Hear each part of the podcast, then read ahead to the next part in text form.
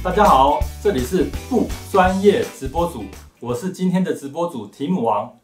谈到求职面谈的过程中最难搞的一个项目，莫过于薪资了。很多人对于这一块会有点焦虑，有点不知所措。不用怕，专业直播组的人资担当提姆王今天教给你三个基本的步骤，让你如鱼得水，不会踩地雷哦。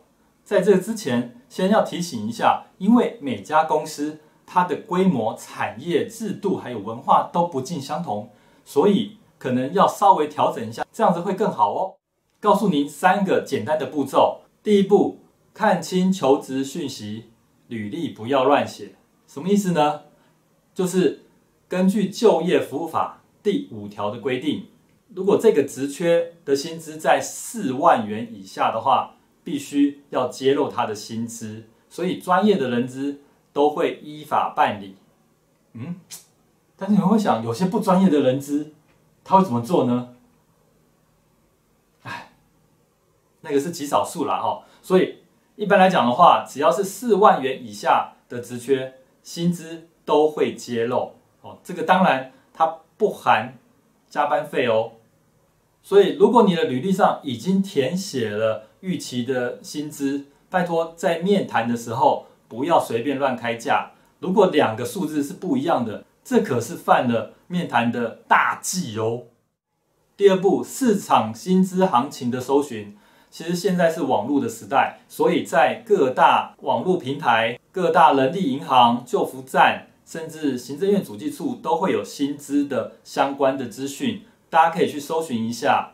这边要特别讲一下行政院主计处的资料，它是非常的真实的，因为它会跟各公司的人资要求要如实依法提供各月份的薪资，但是它的一个统计的方式是用平均薪资。网络上还有很多的留言板，甚至讨论区都在讨论薪资的部分，这个部分也许可以看一看，但是我比较不建议，为什么呢？因为通常这里头的资讯都是真真假假。你完全不知道到底是真的还是假的，可能会误导了你的判断哦。在公司里面，通常专业的人资也都会花钱去做薪资调查，所以如果你有认识的朋友是做人力资源的，那最好的方式就是去问他一下，你可以得到更真实的资讯哦。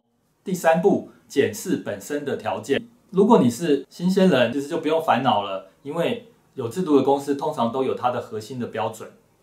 但是如果你是有经验的人呢，那就要思量一下你在市场上的价值。在工作职场上，比较积极的人会三不五时去面试一下，为什么呢？他想要了解一下他在市场上的行情。而公司的人资为什么要做薪资调查，也是希望人才可以符合市场上的行情，才不会跑掉啊。另外呢，人资在招募有经验的人才的时候，其实他都有一定的标准。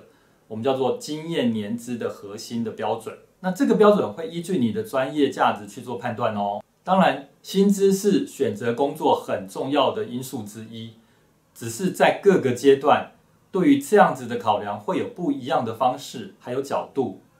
如果您有这样的需要，欢迎与我们不专业直播组联络，相信我们可以来帮助各位。喜欢我们的节目，欢迎按赞、分享、订阅。开启小铃铛，谢谢，拜拜。